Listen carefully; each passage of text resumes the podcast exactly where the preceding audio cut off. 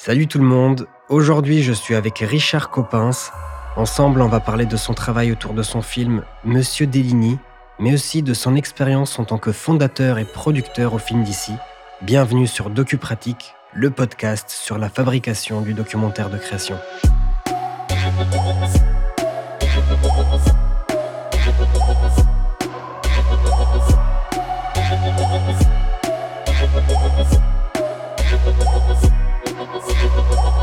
Salut Richard, ça va? Ouais, ouais, ça va bien.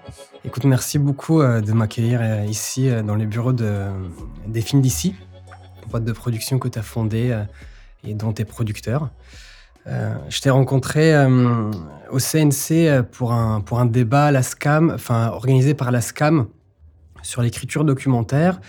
Tu me dis que, que tu as été président aux ateliers Varan, tu es formateur, tu participes souvent à plein d'événements, de, débats.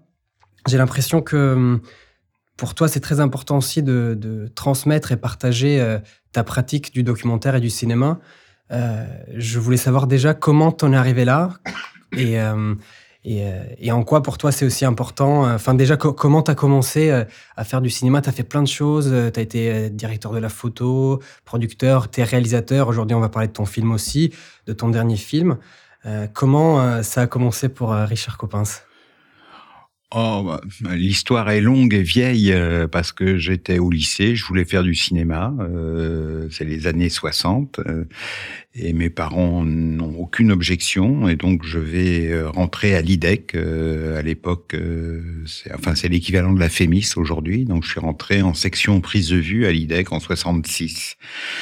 L'IDEC durait deux ans, donc je suis sorti en 68 période à laquelle nous avons occupé l'école, utilisé les caméras, utilisé la pellicule pour faire plein de choses. Et ensuite, eh ben, ensuite, euh, je vais pas raconter tout ce qui s'est passé depuis, mais j'ai été effectivement d'abord assistant opérateur de long métrage, puis chef opérateur. En parallèle, je faisais partie d'un groupe de cinéma militant qui s'appelait Cinélute, qui a fait six films euh, en euh, qui a fait six films en cinq ans, euh, donc c'était pas mal, avec beaucoup de travail de production et aussi de distribution et de participation à des débats. Et le dernier film de Ciné-Lutte qu'on a fait avec le groupe Femmes de l'usine LIP, euh, eh bien, c'est le premier film des films d'ici, parce qu'il avait fallu fonder une société de production légale pour pouvoir bénéficier d'une aide du CNC. Et depuis, les films d'ici ont grandi. Il y a eu d'autres producteurs qui sont venus travailler avec moi. Et la boîte a grandi depuis jusqu'à être euh, aujourd'hui bah, une boîte, euh, disons, euh, solidement installée. Alors bon, ça c'est pour faire vite, ce qui fait qu'en fait j'ai je continue de faire l'image de mes films. Je travaille plus comme chef opérateur pour d'autres personnes. J'ai un peu décroché de ce côté-là. Je suis producteur de beaucoup de films. J'ai produit, je sais pas, entre 150 et 200 films. Euh, je suis réalisateur, j'ai dirigé la collection des films d'architecture où j'en ai réalisé une bonne partie.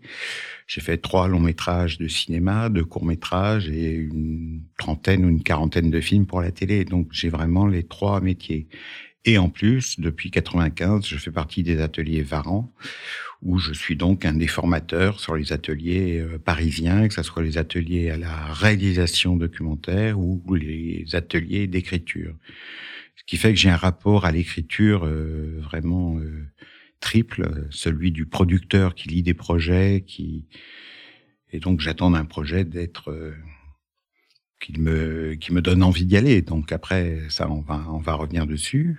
J'ai un rapport à l'écriture comme réalisateur, donc je suis comme tout le monde. Il faut que j'écrive pour des commissions, pour d'autres producteurs, pour le CNC, pour des régions ou pour la SCAM. Et puis, euh, j'ai mon travail de formateur, en particulier aux ateliers Varan, où je suis amené à encadrer un stage d'écriture qui se déroule en, euh, en huit semaines réparties sur euh, huit mois, donc une semaine par mois, en gros, où on prend des projets qu'on trouve intéressants, mais qui ont besoin d'un d'un vrai soutien pour arriver à une forme écrite euh, plus aboutie à la fin du processus. Donc je suis à la fois comme producteur, comme réalisateur et comme formateur.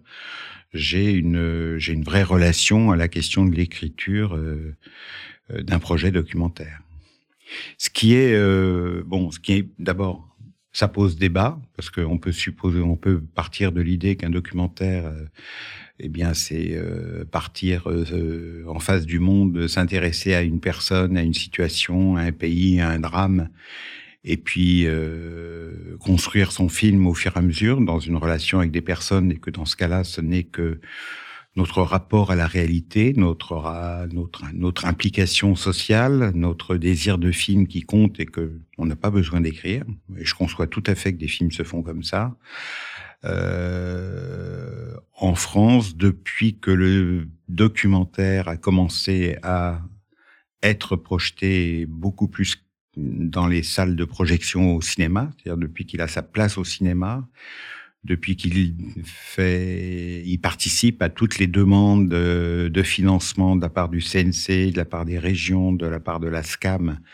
Eh bien, euh, il y a comme un, poids qui s'est mis, euh, une norme qui demande à écrire des projets euh, documentaires, alors parfois en obéissant à en disant 15 pages ou 10 pages ou 20 pages ou une, il faut écrire un séquencier, il faut pas écrire un séquencier. Enfin, il y a toutes sortes de normes diverses. Mais en tout cas, depuis les années 90, les documentaristes se sont mis à écrire. Alors, je pense que d'une part, c'est spécifiquement français. C'est, il y a quelque chose qui est en rapport avec la culture française, le rapport à l'écriture et, et parce que dans les pays anglo-saxons, par exemple, c'est absolument l'inverse. C'est-à-dire écrire un projet de 30 pages, euh, ça n'existe pas. Ça, mais juste, ça n'existe pas. Donc, euh, euh, mais en tout cas, nous, le cinéma documentaire, disons d'auteur, mais ou le dossier pour une émission de découverte à la télévision suppose un, un gros travail d'écriture. Et donc, bah tout le monde s'y est mis et donc on travaille dans ce cadre-là, qui est encore une fois très très spécifique et très unique euh, dans le monde. Quoi. C'est pas, euh, mais mais ça nous permet d'avoir accès à nombre de financements pour soutenir l'écriture et le développement d'un projet. Donc euh, cette contrainte, elle a aussi des avantages. Alors je, je dis contrainte, mais évidemment, moi, je pense que c'est pas une contrainte. C'est-à-dire, je, je pars de l'idée que écrire un projet, c'est le penser, et que le penser, on va continuer de penser pendant qu'on le fabrique, évidemment, pendant qu'on tourne, pendant qu'on repère, ou pendant qu'on monte. Le processus de pensée est permanent. Le, le, le, désir de faire le film euh, doit rester euh, intact du début à la fin. Mais néanmoins, penser le film avant, euh, moi, je fais partie de ceux qui pensent que c'est très bénéfique. Peut-être parce que moi, j'aime écrire et que donc mon rapport à l'écriture me permet immédiatement, dès que je pense à un projet, de me lancer dans trois pages, cinq pages, dix pages, vingt pages, alors que je n'ai rien repéré. Mais cette idée que penser son film à l'avance et passer par l'écrit, donc euh, par la contrainte de mettre des mots les uns derrière les autres, eh bien, euh, ça peut aider à formuler le projet et au fond à être mieux armé pour la période du repérage ou du tournage. C'est ça l'idée. Quoi. Et est-ce que quand tu, par exemple, dans, dans ton film Monsieur Deligny, est-ce que du coup, un peu, euh, on va dire, euh, bipolaire parce que tu dois à la fois réfléchir ton film en tant que réalisateur et puis tu passes de la casquette euh, producteur ou dans tes films à toi, tu essaies vraiment de te concentrer de, ton côté cinéaste, auteur et après tu laisses les autres. par exemple, j'ai vu que Monsieur Deligny s'est quand même produit par les films d'ici. Mais tu as des collaborateurs, notamment les films d'Atari, les films Atari ou Elephant Films. Euh, est-ce que du coup, tu, tu confies aussi ce regard extérieur aux autres ou arrives, où tu dois faire les deux? Bah, on a tout le temps, euh, enfin on, moi, mais je pense que tous les réalisateurs, euh, on a besoin d'un regard extérieur, que ce soit sur ce qu'on a écrit, sur ce qu'on tourne, sur ce qu'on monte. Donc, alors, est-ce que c'est un producteur, est-ce que c'est un ami, est-ce que c'est un autre réalisateur? Euh, moi, en tant que producteur, je pense que mon rôle est fondamental. C'est-à-dire, je suis vraiment celui. Euh, euh, enfin, je le résume de deux façons. Euh, je le résume de deux façons. Euh, je suis, je suis le mur du fronton de la pelote basque. C'est-à-dire, je suis celui qui renvoie la balle et qui crée le jeu. Je suis pas un joueur de tennis en face d'un autre joueur de tennis Je suis euh, le mur. Je suis quelque chose de beaucoup plus dur, mais en même temps qui doit permettre au projet euh, d'atteindre sa forme et, sa vitesse au fond. Euh, donc c'est une manière de parler du travail de producteur. Et il y a un autre, il y a un autre, un autre moyen qui est plus géométrique, mais qui l'est aussi, qui l'est comme le mur, qui est l'idée qu'on n'est pas à la même place, mais on regarde le même objet. Ça veut dire que moi, je j'ai une vision de l'objet j'ai une vision du film. Si j'ai pas de vision du film, je peux rien dire. D'où je parle, je peux parler de dire ah oui ça coûte trop cher, ça coûte pas assez cher, euh, euh, prends ton, euh, c'est ça c'est anecdotique. Si on veut vraiment aider un réalisateur, c'est qu'on est capable d'avoir une, oui, de voir le film avec la même intensité que le réalisateur, mais on est ailleurs.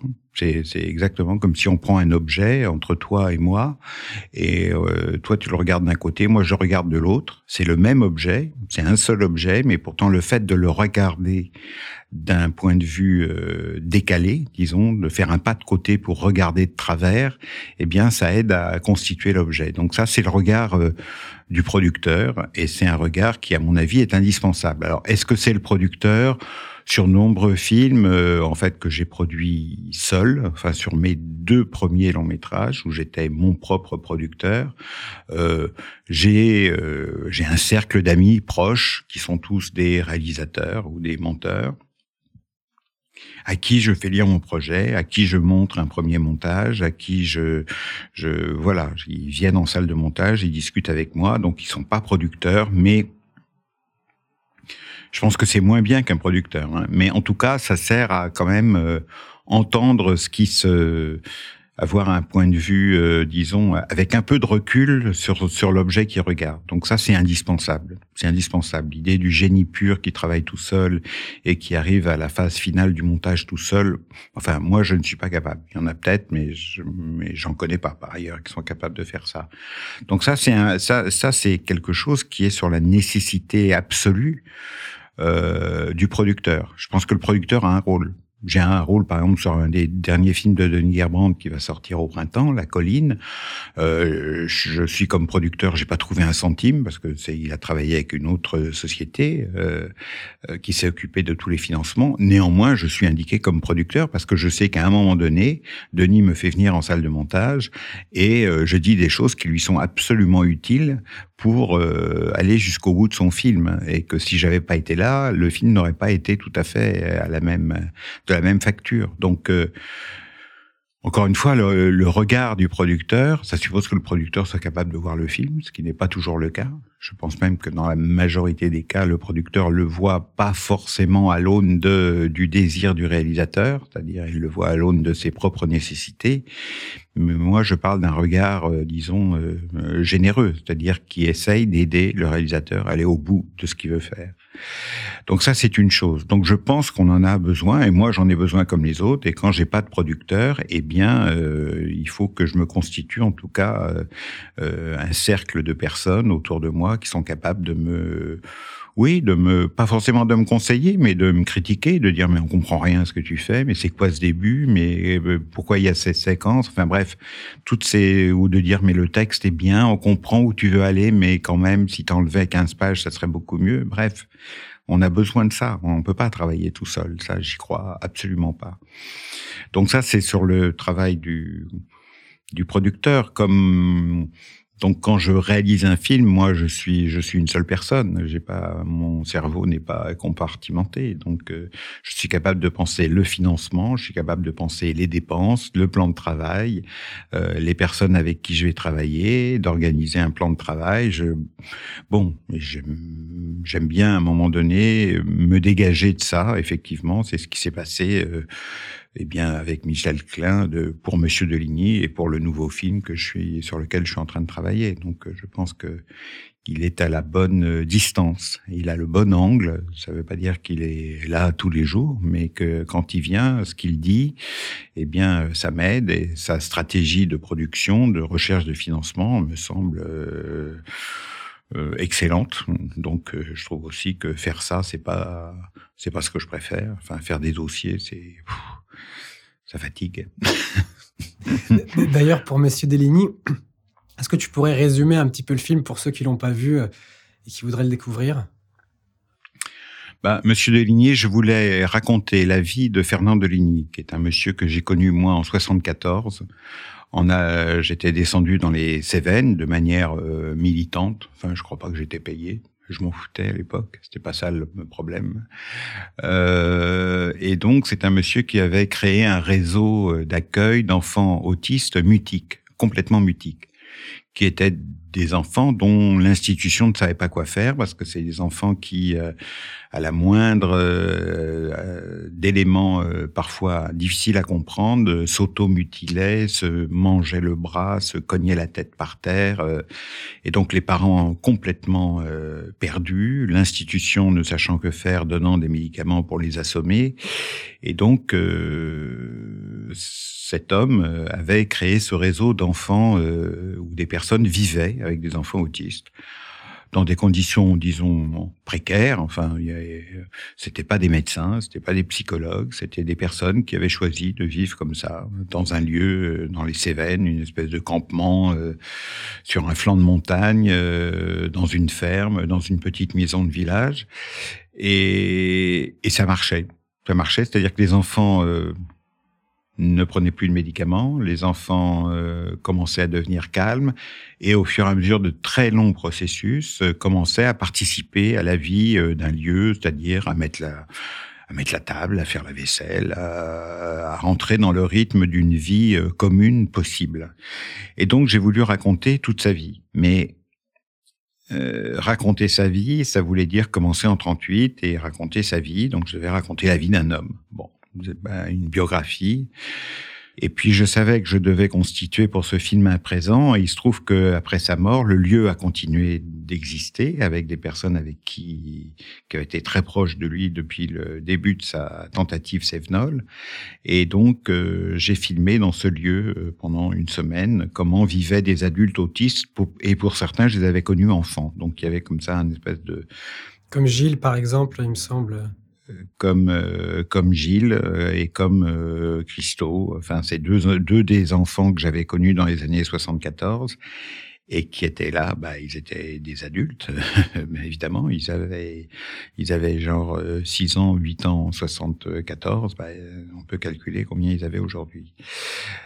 Euh, donc voilà, donc j'ai dû écrire, un, en fait j'ai dû écrire un scénario euh, parce que c'était assez complexe d'articuler la parole, les extraits de films euh, et les paroles que j'ai choisies, ça ne pouvait pas être seulement des, des c'était pas des déclarations théoriques parce que moi c'était pas un film, euh, même si c'était un film moi, je revendique le terme euh, pédagogique ou militant pour ce film. Ça me semble une, une très bonne manière d'en parler et je trouve je pense que c'est une forme tout à fait honorable euh, dans le cinéma documentaire. C'est, je voulais raconter cette vie, mettre en avant sa pensée et ses pratiques, mais donc il fallait aussi que dans les écrits, je trouve des choses qui m'envoyaient vers des, des séquences filmables. Il fallait que je constitue un matériau à partir de ce qui, de ses écrits ou de ses paroles. Donc j'avais ce problème-là à résoudre. J'avais le choix euh, de ce qu'il pouvait dire et ses œuvres complètes, c'est un petit livre qui fait 1800 pages, donc ça supposait quelque chose. Il y avait les extraits de films et puis il y avait imaginer qu'est-ce que je pouvais filmer dans le présent du lieu aujourd'hui avec ces adultes autistes. Et donc j'ai écrit un scénario, j'ai écrit un premier scénario, je suis allé à l'avance. Euh, je suis allé en plénière, je l'ai pas eu. Je me suis acharné, je l'ai écrit une deuxième, je l'ai réécrit, je suis retourné une deuxième fois, je l'ai pas eu. Je suis même pas allé en plénière, j'étais furieux. Je me suis dit bon bah puisque c'est comme ça, je prends mon téléphone portable et je vais faire le film tout seul. Et puis au bout de trois mois, je me suis dit que non, j'allais encore le réécrire. J'y suis retourné une troisième fois. J'ai fini par avoir l'avance. Et donc, j'ai fait un film où j'avais eu tellement, j'étais tellement passé par le processus d'écriture qu'au fond, eh bien, euh, j'ai tourné ce que j'ai écrit. Euh, d'une certaine façon. Alors ça, pour euh, des tenants purs du cinéma direct, c'est absolument, c'est fatal. C'est-à-dire que, mais néanmoins, j'ai eu un très grand plaisir à faire ce film et que je revendique totalement. Et est-ce je. Que tu as l'impression que le fait de l'avoir réécrit maintenant, je veux dire, est-ce que par rapport au retour qu'on peut avoir du CNC et puis du financement, est-ce que tu as l'impression que le film s'est amélioré au fur et à mesure? Ou c'est juste un film différent qui peut-être a, été plus simple aussi à, imaginer par d'autres personnes? Euh, franchement, je crois à rien de tout ça. Je crois que j'ai fait le même film que j'aurais fait au début.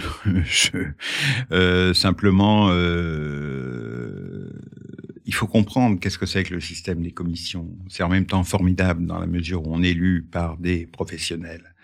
Mais euh, il y a d'abord le passage en plénière qui là, lui, est anonyme, où il y a d'autres professionnels qui lisent un texte. Très bien. Là, on n'a pas d'éléments à opposer. C'est-à-dire, ils lisent un texte, ils disent, il n'y a pas de cinéma, bah, vous êtes mort et vous savez pas pourquoi. Parfois, il y a des retours plus plus féconds, euh, donc j'ai dû me servir de certains retours pour réécrire, effectivement. Mais au final, je sais que la forme à laquelle j'ai abouti était je vais pas dire que c'était la même que celle que j'avais écrite la première fois, mais les principes de base du récit étaient les mêmes.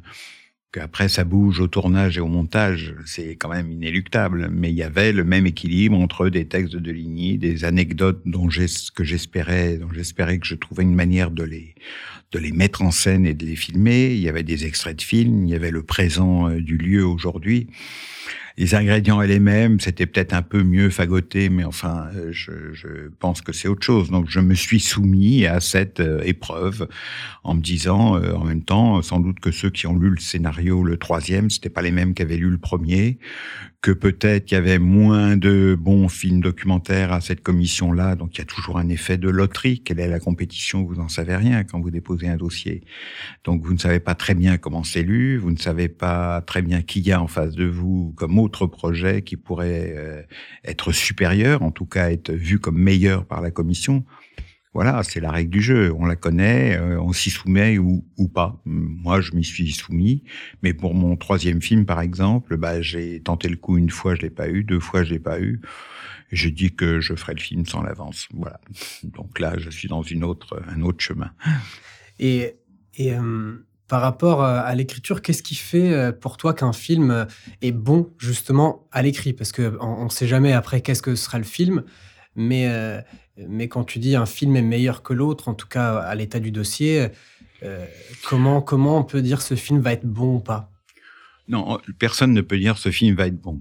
Il peut, il peut être complètement loupé, même si le texte est bon. Euh, par contre, moi, je sais ce que je cherche dans un texte. Je cherche deux choses. Euh, je cherche deux sujets. Je cherche un sujet, c'est un peu un jeu de mots, hein, mais bon, je vais m'y tenir.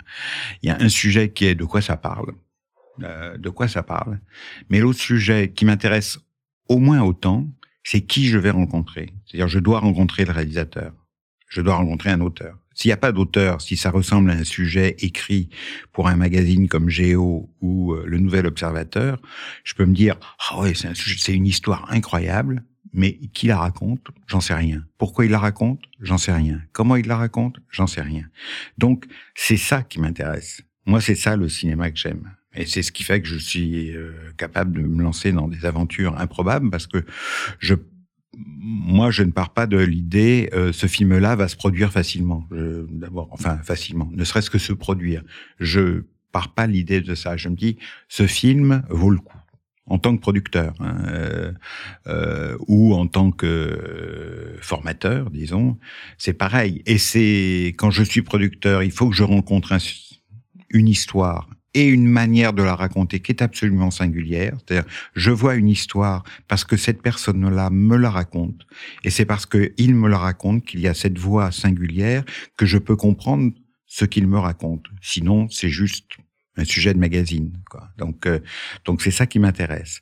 Et en tant que formateur, bah, c'est d'essayer de faire euh, atteindre, euh, de permettre à l'auteur qui a donné ce texte en disant je vais faire un atelier d'écriture, c'est d'arriver à la fin à un texte où il y a effectivement à la fois le sujet quelle histoire il raconte et quelle est sa part. Ça veut pas dire qu'il dit moi je tout le temps. C'est absolument pas ça mais d'une façon ou d'une autre, il doit y être le moi-je. Ça ne veut pas dire qu'il le dit à tous les paragraphes.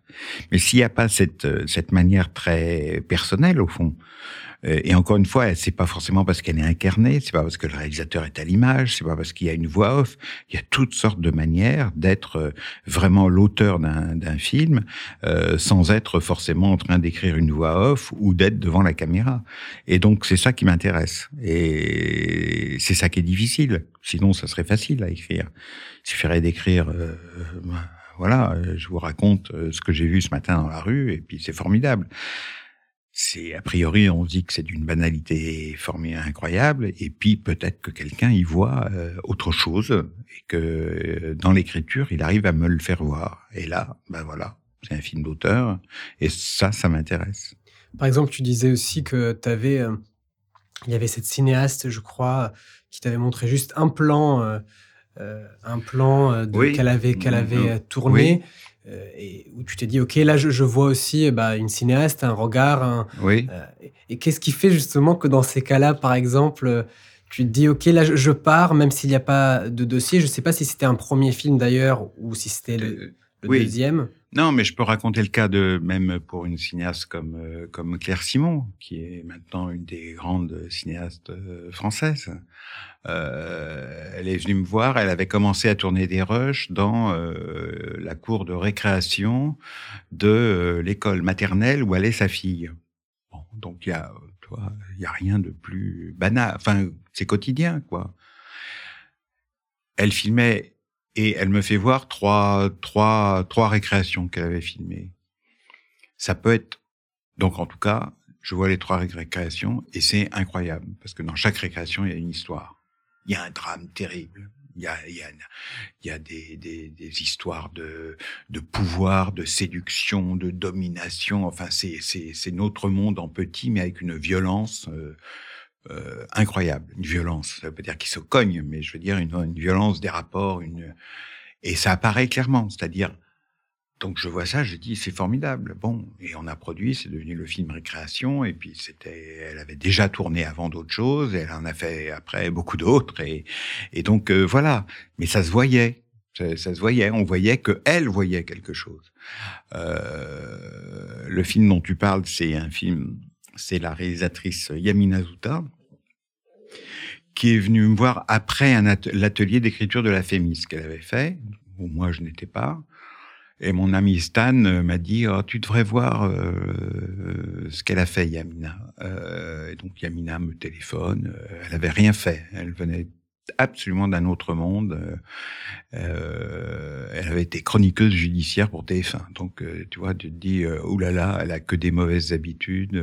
enfin, sans préjuger, mais enfin, je veux dire, ce qu'elle a fait pendant dix ans ne l'envoie pas vers le documentaire d'auteur. Et donc, euh, elle voulait faire un film qui racontait les relations entre euh, mères de détenus de longue peine et leurs enfants uniquement à travers la question du linge. Le film s'appelle Les lessiveuses. Donc déjà, c'est un point de vue, c'est un point de départ que je me, dis, mais ça, c'est, c'est formidable. C'est-à-dire, on va pas aller en prison, on va pas interroger les prisonniers, on va pas... Euh, et donc, et elle me fait voir un plan qu'elle avait tourné en face d'une machine à laver, où elle était, on la voyait en reflet, et elle, euh, et le linge tournait, et elle avait euh, un petit bout de parole. Et j'étais totalement convaincu. C'est-à-dire, je voyais que la manière dont elle voulait raconter ça, c'était pas d'aller faire des interviews en prison, d'un côté les enfants, de l'autre les détenus de longue peine, de l'autre leur mère, et de confronter les paroles. C'était, elle prenait un autre biais, qui était le biais du linge. Et dans le film, qui est magnifique, euh, eh bien le linge est euh, lavé, repassé, parfumé, les nouveaux vêtements. Enfin, c'est tout est à la fois la puissance des mères, euh, la séparation euh, pendant les longues peines. Enfin, tout tout va finir par apparaître alors qu'elle ne se concentre que sur la question du linge. Donc voilà, euh, là, là, ça s'impose. C'est pas toujours comme ça. Euh, je...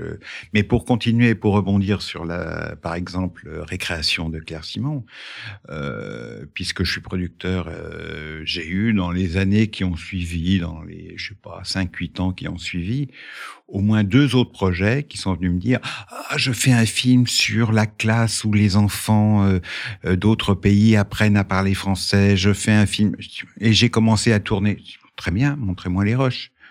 Et il n'y avait rien. Enfin, c'était anecdotique, c'était sympathique, c'était gentil, c'était mignon, c'était les enfants, la vie des enfants à l'école, mais il n'y avait aucun regard qui portait le film vers autre chose. Et donc, euh, donc je les ai pas fait ces autres films. Euh, peut-être que peut-être qu'ils allaient être miens, mais en tout cas, dans les rushs, je ne voyais pas le regard de quelqu'un capable de construire, au fond, de porter euh, la matière filmée vers autre chose que juste le un miroir de la vie d'enfant. C'est autre chose. Euh, et, et j'ai l'impression, j'ai une question. Est-ce que tu as l'impression que c'est cette histoire de regard, quand on en parle souvent, j'ai l'impression qu'il y a à la fois quelque chose de mystique mais est-ce que tu penses que c'est très concret aussi? Enfin, il y a un peu des deux. Là, quand on parle, je, vois aussi le côté concret, mais il y a aussi quelque chose d'un peu mystique parce que. Non, c'est pas. Non, non, c'est pas mystique. C'est, c'est, c'est. Euh, sur la base d'un plan, c'est difficile. Là, j'étais quand même armé par euh, raconter les, les, relations entre les mères et les détenus et regarder juste un hublot de machine à laver. Je me dis, c'est assez, c'est assez gonflé quand même. Je veux dire, il y a quelqu'un qui va passer par, elle va se forcer à passer par un autre chemin. Après, elle a suivi tout un autre. Enfin bon, ça, le film n'était pas cuit. Hein. Il fallait qu'elle trouve ce qu'elle voulait faire. Euh, donc, euh, mais le regard, euh, non, il y a des il y a des filmeurs et puis il y a des gens qui filment pas, qui savent pas filmer, ils savent enregistrer, même euh, une anecdote qui me concerne, par exemple, dans le travail que j'ai fait avec Robert Kramer, on faisait un film en je sais pas 92, je crois, pour Amnesty International. Et donc il fallait suivre, on suivait la vie de musiciens péruviens. Euh, enfin, c'était un film sur un militant des droits de l'homme au Pérou, et donc Robert avait choisi de filmer les deux musiciens qui faisaient de la musique péruvienne dans le métro. Bon, Enfin, je résume euh, très vite, hein, mais et euh, on tournait en 35. C'était Amnesty finançait, je crois, 20 films produits par 20 réalisateurs, des, des films très courts de quelques 5-6 minutes. Bon, et donc c'est moi qui tourne et euh, il filme un plan. Il voulait filmer un plan où le, très tard dans la nuit, quasiment au dernier métro, euh, un militant, ce musicien péruvien marche sur un boulevard et rentre dans la dans la bouche de métro. Vraiment le plan, le plan, le plan, le plan bête, quoi. Et je le filme bêtement. C'est-à-dire, je, je, musicien est dans le plan, et puis il arrive à la bouche de métro, il descend, voilà, c'est parfait, c'est bien cadré, c'est dans le bon rythme et tout. Et Robert dit, mais non, je veux pas du tout ça. Et donc il le fait lui-même. Et qu'est-ce qu'il fait, lui? Bah, Sur le même plan, le même trajet, le même musicien, ce qu'il fait, c'est qu'il commence à filmer, et puis il va lentement. Et il perd le musicien. Et le musicien sort du champ et il le récupère juste au moment où on le voit disparaître dans les marches. Et ça crée une toute autre chose. Et donc filmer, c'est pas seulement cadrer, c'est la manière, c'est, le rythme du plan, c'est la durée du plan. C'est c'est ça le regard. Donc c'est à la fois du cadre, mais c'est du temps. Et si tant que t'as pas compris ça, tu euh, voilà, euh, tu, tu, tu passes, tu, tu crées autre chose. Donc ça veut pas dire mon plan était parfaitement fait. N'empêche que le plan de Robert en disait dix fois plus. Euh, après, lui, faisait ça spontanément. C'est comme ça qu'il filmait. Donc, euh, donc lui, il avait ça. C'était dans sa capacité, au fond, d'imposer son regard à ce qu'il filmait. Alors que moi, j'ai une éducation d'opérateur, en tout cas, je pense que c'est en partie lié à ça. On te dit, bon, t'es avec le personnage, tu le mets aux deux tiers du plan, euh, tu laisses ça au-dessus de la tête. Donc, pour se dégager de ça, pour retrouver mon propre rythme, eh bien, c'est un apprentissage. C'est juste sur un plan, je parle. Alors, t'imagines sur un film ce que ça veut dire. D'ailleurs, tu disais tout à l'heure que sur Monsieur Denis, t'es aussi le, enfin, que maintenant tu filmes, tu es opérateur de tes films.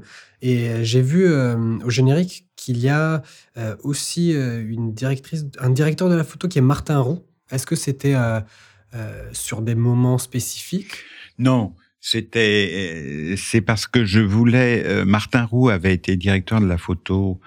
Euh, il a fait Louis Lumière. Il avait été l'assistant de Caroline Champetier. Il a été directeur de la photo sur un long métrage documentaire que j'ai produit de David Teboul, qui s'appelait Mon amour. Et il était parti avec une caméra en Sibérie pendant un mois. Et il avait ramené des images qui étaient absolument magnifiques absolument magnifique. Et donc, je lui ai demandé de travailler avec moi sur Monsieur Deligny, dans une position un peu étrange, c'est-à-dire qu'il était d'un côté responsable de la lumière, de l'autre côté, il était l'assistant, et il avait fait le choix d'un matériel que je n'aurais jamais utilisé tout seul, parce que moi, les menus, c'est pas trop mon truc. Euh, J'aime bien que la caméra marche, mais euh, rentrer dans le menu pour régler ci et ça, j'en suis incapable. Et donc, euh, je savais qu'il m'amènerait vers une image qui serait euh, plus... voilà, qui serait plus... Est-ce que c'est plus belle? Est-ce que c'est le bon mot? Je sais pas. En tout cas, vers une image plus puissante. Euh, parce qu'on allait filmer avec une Amira et pas avec une petite caméra, parce qu'il allait régler de telle façon que ça soit bien. Il a dû faire la lumière au sens strict en, encore, j'exagère, allez, trois séquences, enfin faire la lumière, ça voulait dire, il a, il a dû régler une toute petit projecteur, ouvrir une fenêtre, tirer un rideau, enfin il a fait la lumière, très bien. Et le résultat, en fait, il était l'assistant et il me permettait de tourner sans me préoccuper du point.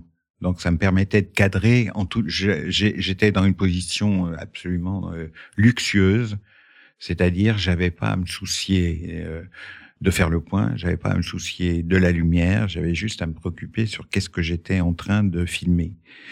Et, et c'était formidable. Et c'était formidable. Et surtout en amont, j'ai l'impression beaucoup de, cinéastes commencent aussi par les repérages de toute façon, et parfois par des repérages filmés. Euh, Moi-même, comme je te disais, euh, j'ai envie de réaliser, j'écris euh, des projets, et euh, récemment, je suis parti en repérage pour, pour un projet personnel. Il y a toujours quelque chose qui se passe, c'est à la fois la peur de se dire bon ce que je filme je sais que ça sera pas le film euh, parce que même si, si, je le montre à un producteur ou à, ou à quelqu'un euh, bah ça sera pas cinématographiquement euh, visuellement le film.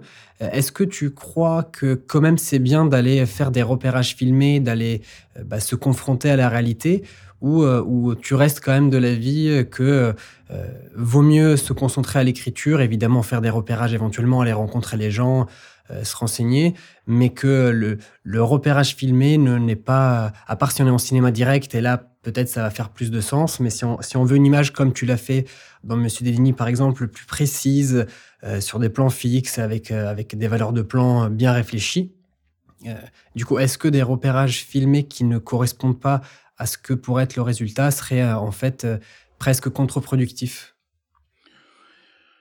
Bah là, j'ai deux réponses. Euh, en tant que réalisateur, je ne fais jamais de repérage filmé. Si je tourne, c'est pour de bon, quoi. Euh, filmer, c'est trop important pour, euh, au fond, euh, euh, j'ai l'impression que je, je vais, euh, comment dire, j'aurai moins de désir. Je me dirais, je l'ai déjà filmé. Je, ah, c'était mieux la première fois. Et peut-être que c'était mieux la première fois et que je vais garder le repérage. Mais enfin, sans en faire un principe, euh, je ne tourne pas mes repérages, euh, ou si je tourne, c'est que c'est déjà le film. C'est-à-dire que bon, voilà, il n'y a pas de, il a pas deux moments. En tant que producteur, j'ai un point de vue légèrement différent, c'est-à-dire que c'est parfois très très bien d'avoir, euh, de voir euh, non pas tant, euh, de voir comment la personne filme, hein, de voir comment le réalisateur ou la réalisatrice a filmé, et ça, ça peut aider à, à, à, à, constituer quelque chose, un bon élément dans le dialogue entre producteur et réalisateur. C'est d'avoir des images à partager et pas seulement des mots. Donc là, euh, c'est autre chose. C'est autre chose. Mais c'est les deux c'est donc contradictoire. Je dis comme réalisateur, non, parce que tourner, on ne tourne qu'une seule fois. Voilà. Euh, euh, et ça, j'y crois. En ce qui me concerne, en tout cas, j'y crois fermement. Comme producteur, je ne demande pas à filmer. Mais si le réalisateur estime qu'il doit passer par le fait de filmer, je vais pas le brimer. Je vais, je vais, je vais placer les limites de l'exercice et, et, je regarderai les repérages. Euh, je regarderai est-ce que c'est des repérages. C'est-à-dire que le terme de repérage aujourd'hui, euh, euh, de repérage filmé, moi j'ai tendance à voir si quelqu'un part, on me dit je vais voir, euh, je vais filmer, c'est un repérage. Moi je le regarde comme si c'était le début du film. Je me dis pas que c'est d'une, c'est comme si le repérage filmé c'était euh, c'était 50% du vrai film. C'est pas vrai. Quand on filme, on filme pour de vrai. Euh, on peut pas filmer en disant ah c'est juste pour voir. Je sens que c'est l'expérience qui parle. Qui... c'est une expérience. Le cinéma est magnifique parce que chacun a des expériences très contradictoires. Et donc euh, tu prends dix réalisateurs documentaires aujourd'hui, ils peuvent te raconter dix choses différentes. Euh, il y avait Mariana Otero qui était qui était au débat l'autre jour. Euh, le dernier film qu'elle a fait, l'histoire d'un regard sur le photographe Gilles Caron, c'est absolument un film magnifique. Et effectivement, elle a montré un extrait de cette séquence où l'historien euh, vient décrypter euh, euh, les photos que Gilles Caron a pris au moment de la guerre des six jours, quand Jérusalem, quand Moshe Dayan arrive à, à Jérusalem et devant le mur. la séquence est absolument formidable, hein. alors qu'elle sait elle a déjà décrypté les photos. Elle sait déjà ce que ça raconte. Elle a fait créer une, mais donc elle sait ça. Elle a créé une mise en scène. Donc, et pourtant, qu'est-ce qui se passe? L'historien arrive, lui, il n'a jamais vu ces photos. Et tout d'un coup, ça devient du cinéma direct. Mais dans une mise en scène complètement structurée. Donc c'est donc c'est un, un, autre rapport. C'est elle qui a tout mis en scène. C'est elle qui a organisé dans un lieu qu'elle a choisi une disposition des photos, des transparences, etc., etc. Donc on peut dire qu'elle sait tout ce qu'elle veut dire. Pour installer ça, il faut qu'elle sache. Et néanmoins, elle arrive, mais elle fait jouer quelqu'un. Elle fait jouer, elle le fait pas jouer. Elle l'amène. C'est un historien de cette période. Il est capable de décrypter les images. Il ne les a jamais vues. Et là, ça devient extraordinaire. C'est une séquence magnifique, absolument magnifique. Sur qu'est-ce qu'on voit dans une image, qu'est-ce qu'elle raconte, qu'est-ce que racontent les bandes contact, enfin toutes les photographies prises à ce moment-là pendant deux ou trois jours. C'est c'est magnifique. C'est de la fiction, c'est du documentaire. Bon, c'est un documentaire, c'est un documentaire, oui. Bah voilà, c'est un film, c'est tout. C'est là, les barrières s'effondrent. On s'en fout, documentaire ou fiction. C'est complètement, ça, ça, veut rien dire en fait. Donc tu, tu penses qu'en tout cas, faut pas être trop dogmatique euh, sur euh, euh, aussi, ben faut pas mettre en scène ou mettre en scène, etc. Ben un documentaire de création, c'est c'est une histoire qui est racontée. C'est une histoire qui est racontée. Tu as besoin de mettre en scène. Tu mets en scène. De toute façon, tu mets toutes les opérations du cinéma dit de fiction. Tu dois les faire. Tu dois écrire, tu dois repérer, tu dois faire un casting, tu dois mettre en place. Tu as une mise en scène. Tu t'assois d'un côté plutôt que d'un autre. Tu es en train de mettre en scène. Il n'y a pas de place neutre. Donc tu rentres chez quelqu'un pour parler avec lui. Il veut parler près de sa fenêtre. Bon, voilà tu t'assois à un autre endroit pour suggérer que peut-être s'il s'asseyait en face de toi, ça serait mieux, tu es en train de mettre en scène.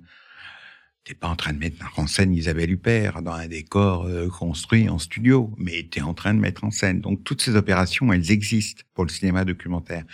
Et fondamentalement, ça pose la question du réel. C'est quoi le réel? Par exemple, on est là, face à face, chacun son micro. C'est une situation simple. Est-ce que ton réel, c'est mon réel? Absolument pas. On voit bien que tu es là pour une raison, moi pour une autre. On n'est pas à la même place dans l'espace. On ne voit pas la même chose. On n'a pas le même rapport au son. On n'a pas le même rapport à la lumière. Et pourtant, nous partageons certaines choses. Pourtant, ton réel n'est pas mon réel. une fois qu'on pose ça, ça veut dire que le documentaire, il n'y a rien de réel. Il y a le point de vue du réalisateur qui voit et qui raconte. C'est lui qui a, c'est son réel, c'est c'est son expérience à lui qu'il est en train de, de saisir avec son regard, son rapport au temps, son rapport. Et donc c'est ça. À partir du moment où on comprend ça, fiction, documentaire, alors là, ploum ploum, tralala, quoi. Ce qui me vient, euh, j'en parle avec d'autres d'autres amis réalisateurs, c'est euh, c'est en fait, c'est vrai qu'aujourd'hui en France, j'ai l'impression que c'est très difficile. Alors toi, tu l'as fait avec les films d'ici, mais il y a parfois bon, des réalisateurs qui aimeraient euh, ouvrir leur boîte de production, surtout en documentaire. C'est vrai qu'il a une économie différente, où on pourrait être euh, bah, son propre euh, auteur, producteur, réalisateur. aux États-Unis, c'est plus facile d'ouvrir une boîte et puis de faire tourner. Il y en a beaucoup qui le font. En France, aujourd'hui, je ne sais pas si c'était différent à l'époque de l'ouverture des films d'ici. Est-ce que tu penses que c'est un c'est quelque chose que tu, euh, tu referais euh, aujourd'hui d'avoir ta propre boîte pour aussi produire tes films ou, euh, ou, tu penses que quand la, même... La réponse est simple, non, non. Je pense que produire, c'est un métier. ouvrir une boîte, c'est un métier. Euh, c'est pas seulement produire, c'est faire les comptes, c'est vendre le film, c'est gérer des droits d'auteur trois ans après. et donc, créer ma boîte. D'ailleurs, c'est pas ce que j'avais fait. Euh, les films d'ici, euh, quand ils ont été créés, c'est pas du tout pour faire mes films. C'était pour permettre au collectif Cinélude de faire un film. Tout de suite, ça a été de travailler avec plusieurs personnes et très rapidement avec Yves Janot dès le début des années 80. Donc, et au début, je produisais pas du tout. J'ai produit un, un court métrage à moi, le court métrage de fiction euh, que j'ai le premier film que j'ai fait en 81. Mais euh, sans ça, il ne s'agissait pas de produire mes films. Ce qui m'intéressait, c'était de produire les films des autres. Parce que produire les films des autres, c'est un cadeau. Après, c'est une galère, mais c'est un cadeau. C'est un cadeau parce que bah, tout d'un coup, euh, euh, tu vois, le premier film vraiment, je peux dire que j'ai produit, c'est j'avais une amie chef-op, Nourita Vive, que je connaissais depuis l'IDEC. Elle était l'année d'avant moi. Hein et qui est venu me voir au moment de l'invasion du sud, juste après l'invasion du Sud-Liban euh, par Ariel Sharon. Tu vois, bon, politique. Euh, et j'étais furieux. Je, je, je, trouvais ça euh, très dangereux, très néfaste, très réactionnaire. Enfin bon, bref. Et elle est venue me voir en disant j'ai filmé avec un jeune mec des images, c'est formidable. On se confronte à l'armée israélienne. Et j'ai dit ok, je paye le labo. J'avais même pas le nom du mec.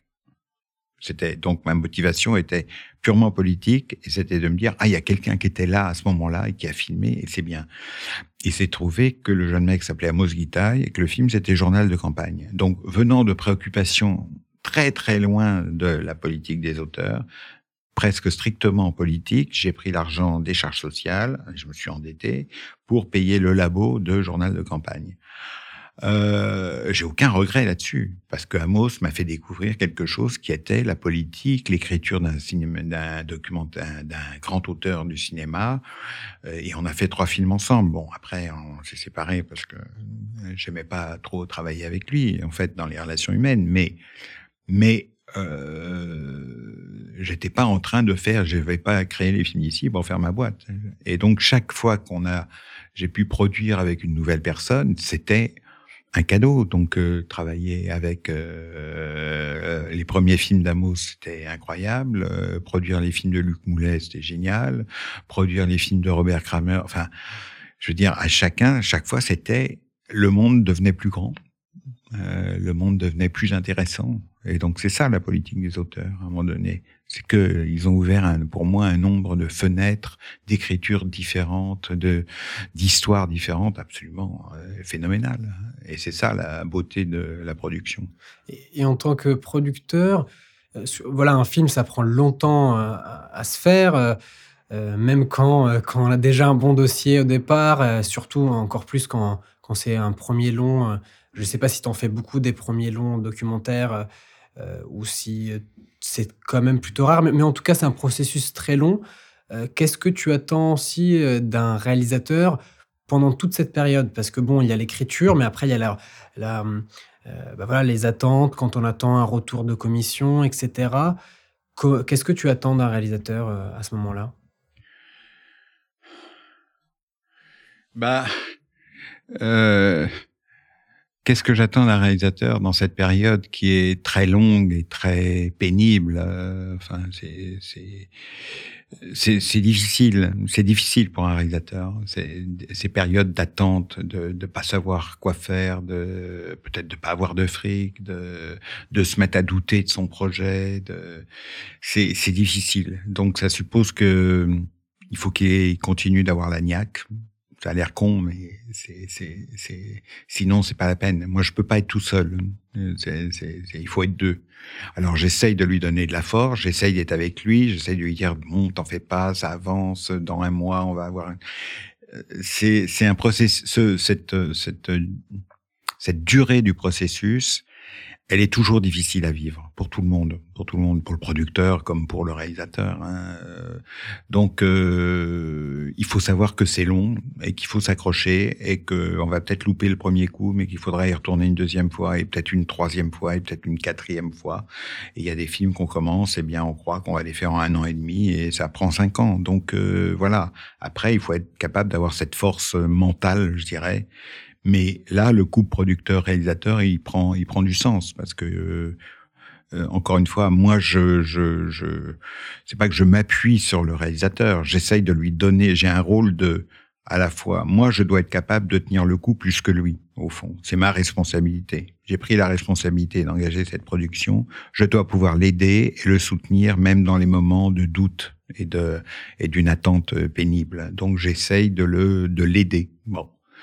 Euh, ça, je peux pas le payer, j'ai pas d'argent, je n'ai que du soutien euh, amical, euh, formel, euh, de travail. D'imaginer une période de quelque chose qu'il faut écrire, qui permettrait tout d'un coup à l'énergie de se mobiliser sur autre chose, d'écrire une note d'intention pour euh, une région en attendant de faire autre chose par ailleurs. Enfin bref, c'est une oui, mais la seule, la seule vraie réponse, c'est que même sur plusieurs années, il faut continuer à avoir la niaque. C'est un bon résumé. Parce que c'est vrai que beaucoup euh, de cinéastes dans cette période peuvent se sentir seuls et même, parce que bon, on va, on va pas se mentir, les films d'ici, c'est une des grandes productions de documentaires et pas que de fiction aussi euh, euh, en France.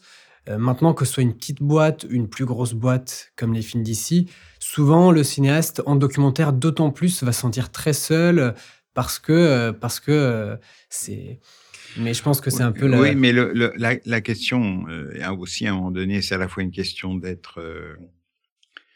on a, on a, on a mis en place une stratégie commune. On dit voilà, tu vas écrire son texte, tu vas prendre tant de temps, à telle date on va pouvoir le déposer à tel endroit et à tel endroit. Après on ira encore voir de ce côté-là, etc. C'est assez clair. Bon, euh, la, la, ce qu'on qu'on voit nous comme producteurs, c'est on voit les étapes et on voit les directions de travail. On va aller du côté du CNC, mais là on va le déclarer à Arte, on va le déposer à Arte en même temps. Bon, donc on est capable de monter une stratégie de production et donc un calendrier, de dire voilà, attends, Là, pendant quatre mois, il va rien se passer. Donc, euh, ou fais autre chose, ou on rediscute quand tu veux. Si tu veux aller rediscuter avec un de tes personnes, enfin bref, en tout cas, il y a ça. Il y a le fait aussi que, film d'ici ou pas film d'ici, on n'a pas un rond. Euh, parce que tous les films que l'on fait, c'est bien beau. Euh, il y en a un ou deux, en, enfin deux ou trois qui, euh, disons, euh, en 30 ans, nous ont vraiment permis de gagner de l'argent. Mais globalement, nos films, un documentaire de création, ça permet pas d'accumuler des, des, au fond, de l'argent pour produire d'autres films. Donc c'est pas comme si on était une société qui a, gagné beaucoup d'argent sur un film et qui décide de l'investir sur le film suivant d'un autre réalisateur. On n'est absolument pas comme ça, on n'en a pas les moyens. Et les boîtes de documentaires qui sont capables de faire ça, il y en a pas beaucoup de toute façon. Donc euh, je sais même pas s'il y en a hein, pour être strict. Euh, donc euh, c'est pas comme ça qu'on doit raisonner. Donc ça veut dire qu'on est dans un pacte voilà, de, de, on, mène un combat ensemble. Pas non, le mot combat est pas juste. C'est, c'est, pas, c'est pas la guerre. C'est pas, faut pas confondre. La guerre, c'est autre chose. Donc simplement, euh, oui, il faut, euh, il faut arriver à tenir le coup pendant longtemps. Il faut arriver à garder le désir du film pendant longtemps. Et le rôle du producteur, c'est aussi de de l'entretenir, ce désir. Bon, donc c'est très, c'est peut être peu de choses, c'est peut être un coup de fil hein, qui est juste, tu sais, oui, je suis d'accord, j'ai relu le truc, enfin des, des petites choses. Hein. C'est pas forcément des grands gestes magiques et, et un chèque. Hein. C'est, c'est, c'est de rappeler au réalisateur qu'il n'est pas tout seul dans cette période. Et est-ce que tu produis des premiers films aussi? Enfin, j'imagine que ça doit arriver. Ou, c'est plutôt rare quand même euh, tu, aimes bien suivre des cinéastes dont tu as déjà vu le travail et dont tu, connais déjà euh, un peu la, façon de travailler? Non, je produis encore des, premiers films. Ça m'est arrivé l'année dernière. Euh, j'espère en faire un cette année, un ou deux. et par ailleurs, les réalisateurs avec qui j'ai beaucoup travaillé, je travaille plus avec eux parce que Stan est plutôt produit avec Serge en ce moment. Euh, euh, Claire est partie ailleurs, euh, Kramer est mort, donc euh, non, donc je dois, je, je travaille avec plutôt des, des, des nouvelles, beaucoup de réalisatrices plus que de réalisateurs et euh, Parfois, ils ont fait un film, parfois deux, parfois, enfin, non, non, ça reste, ça reste ouvert. Mais c'est très, hum, euh, euh, c'est tellement subjectif mon choix. Euh, à un moment donné, c'est juste que ça me plaît ou ça me plaît pas. Je vois quelque chose ou je le vois pas. Donc voilà. Là, à la fin d'un atelier d'écriture Varan où j'étais pas du tout formateur, j'étais venu comme jury, enfin comme manière de lire.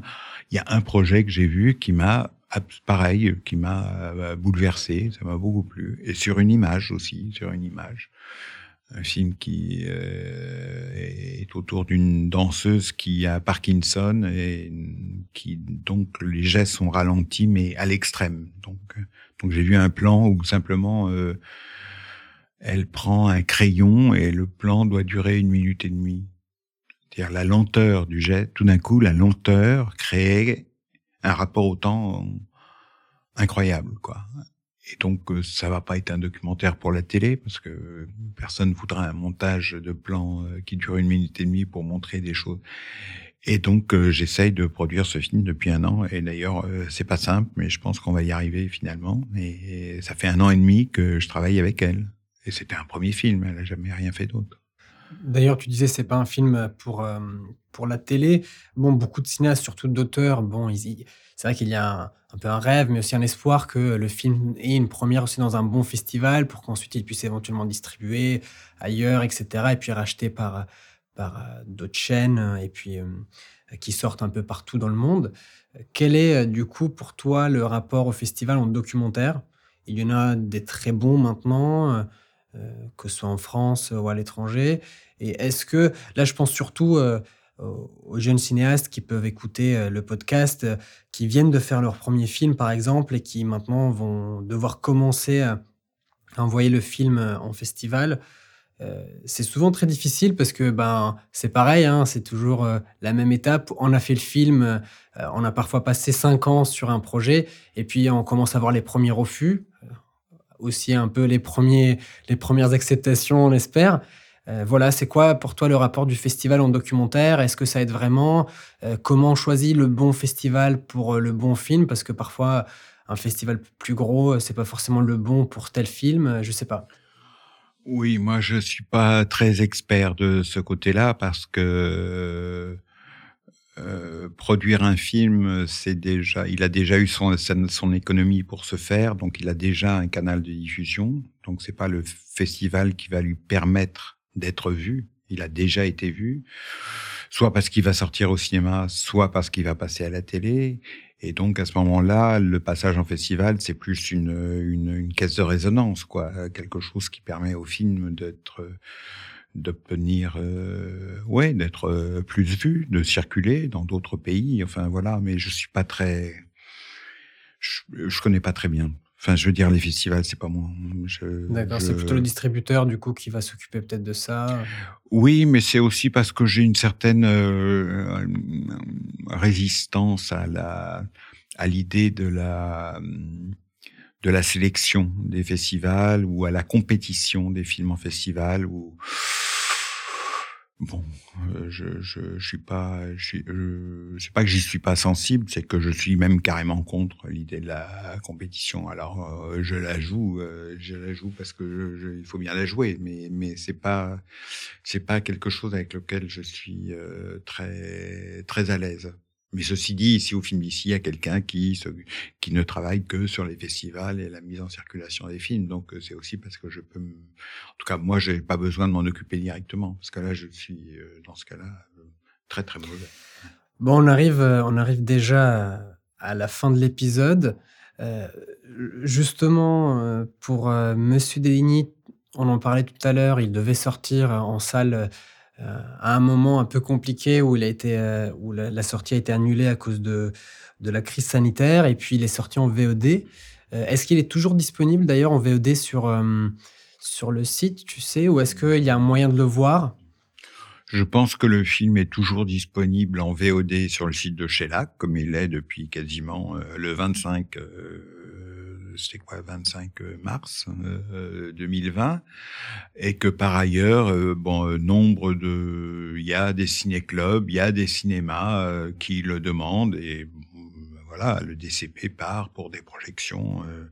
j'ai eu, oui, je sais pas, une quinzaine de projections depuis un an et demi du film dans différentes villes. Donc, il est, il est encore disponible pour ceux qui ont envie de le voir. D'accord. Et, une dernière question, c'est concernant... Euh, et il est édité en DVD aussi. En DVD. toujours par, par Shellac, par Shellac, qui distribue. Et, et, en général, par rapport, tu disais que là, c'est un film de quelqu'un aux ateliers Varan qui t'a intéressé. Euh, parfois, bah, c'est des connaissances. Comment, euh, comment peut-être euh, rentrer en contact avec les films d'ici pour proposer des projets? Est-ce que tu as tendance à, aussi démarcher, c'est-à-dire que toi, tu vas aller voir dans des écoles s'il y a des, étudiants comme à la Fémis, aux ateliers Varan, ou t'attends, c'est plutôt ah les gens non, qui... Non, je vais pas démarcher parce que dans ce cas-là, non, non, je ne vais pas démarcher nulle part. Euh, je, ce qui vient ici, euh, eh bien, est en s'est adressé soit à moi, soit attends, on est plusieurs producteurs, hein, on est on est quand même euh, six, euh, donc euh, il y a beaucoup de projets qui arrivent ici, soit sous forme d'images, soit sous forme d'écrit, soit sous forme de le film précédent pour aller vers un. Donc après, il y a une personne plus particulièrement qui est chargée de l'accueil des projets. Moi, j'en lis directement, je réponds euh, oui, non, euh, plus tard, je peux pas. Enfin bref, euh, c'est pas particulièrement compliqué. Il suffit d'écrire au film d'ici, hein, et ça suffit largement à ma peine. Bien sûr, non, mais ce que je veux dire, c'est que quand même, comme tu disais, que c'est souvent une rencontre. Est-ce que c'est plutôt justement à travers des ateliers quelque part qu'une rencontre peut se faire plus facilement, ou vraiment t'as pas de règles Des fois, c'est un mail, tu lis le projet, ça te plaît, ou est-ce que c'est non, mais c'est, on me sollicite. Moi, je vais pas chercher. Je, non, je n'ai pas, je n'ai ni le temps, ni l'énergie, ni le désir de faire ça. J'ai d'abord suffisamment de projets comme ça. Là, je dois en avoir à peu près une, une douzaine sur les épaules en développement, euh, deux en festival, euh, un qui va sortir euh, peut-être à la fin de l'année, un qui se termine. Enfin bon, donc j'ai largement de quoi faire, sans compter le film que je suis en train de, de, de tourner et monter et un autre film que je fais en plus qui est un, petit film de commande. Donc, euh, je ne suis pas en train de chercher les projets. Donc, euh, si on me les adresse, je les lis. Et parfois, je dis que j'ai le temps, et parfois, je dis que j'ai pas le temps. D'accord. Bon bah, merci beaucoup, Richard. eh ben, merci à toi.